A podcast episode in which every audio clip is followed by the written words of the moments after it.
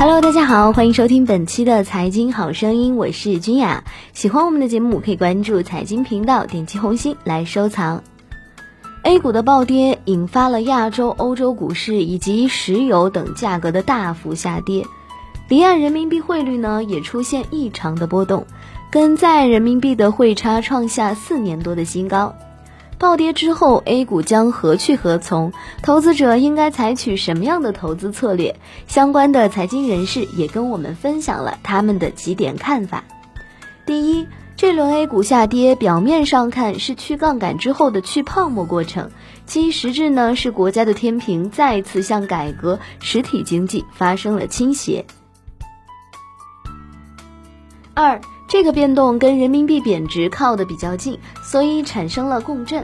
人民币贬值之后，引发全球多国货币的贬值，以及大宗商品的暴跌，股市的调整。而这些境外市场的大幅波动，再回过头来影响到中国股市。第三点，A 股为什么要去泡沫？是因为它的高估值已经成为中国对内对外战略的绊脚石。第四点是。中国新时期的内部战略是通过反腐败、司法制度改革、政府行政审批制度改革以及 IPO 注册制改革，激活大众创业、万众创新，把支撑经济增长的发动机从城镇化加房地产转移到实体经济上。这其中呢，IPO 注册制改革至为关键，是中国从印钞票时代切换到印股票时代的关键一招。目前股市呢存在审批制带来的壳价值，或者叫做审批泡沫。不挤出审批泡沫，未来的改革很难推进。事实上，股灾呢已经延缓了 IPO 注册制改革的进展。第五点是中国新时期对外战略是通过资本输出、产能输出，特别是基础设施建设输出，化解过剩的产能资本，实现经济腾飞和民族复兴。“一带一路”、亚投行、金砖国家发展银行等都是为此服务的。其关键环节是人民币国际化。人民币国际化必须解决汇率高估问题。在一六年九月三十号之前，人民币要基本解决汇率高估问题。换句话来说，就是还需要有一定幅度的贬值。而这个呢，也要求 A 股降低估值。第六点。种种迹象显示，近期国家对实体经济又开始重视起来，这说明未来围绕内部、外部的战略改革的力度将加强。为什么呢？因为股市、楼市泡沫都试过了，走不通，而且风险巨大。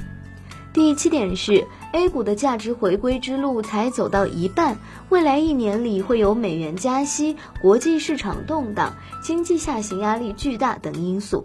更有 IPO 注册之后估值重估，这些都是史无前例的，我们没有经历过的事情，所以不确定性非常非常的大。这个时候不能轻易的抄底，短线抢反弹虽然有机会赚钱，但是非常的难以把握。第八点是中国股票的黄金时代已经终结，即将到来的是股权的黄金时代。在这个时代，印股票的是爷，在二级市场上买股票的是孙子。散户的出路是要么去创业，要么傍上创业的人，要么买基金信托。二级市场上将是机构投资者搏杀的地方，他们身后站着一帮数学家、物理学家、程序员，手里掌握着程序化交易、高频交易和核武器。任何一个散户股民在他们面前啊，都是拿着大刀长矛的义和团员。第九点是 A 股暴跌和人民币贬值带来的冲击波，跟美股调整联袂而来。短期内国际市场将继续动荡，局部地区或将发生金融危机，情况或许类似九八年的金融风暴。对此呢，我们要有心理准备。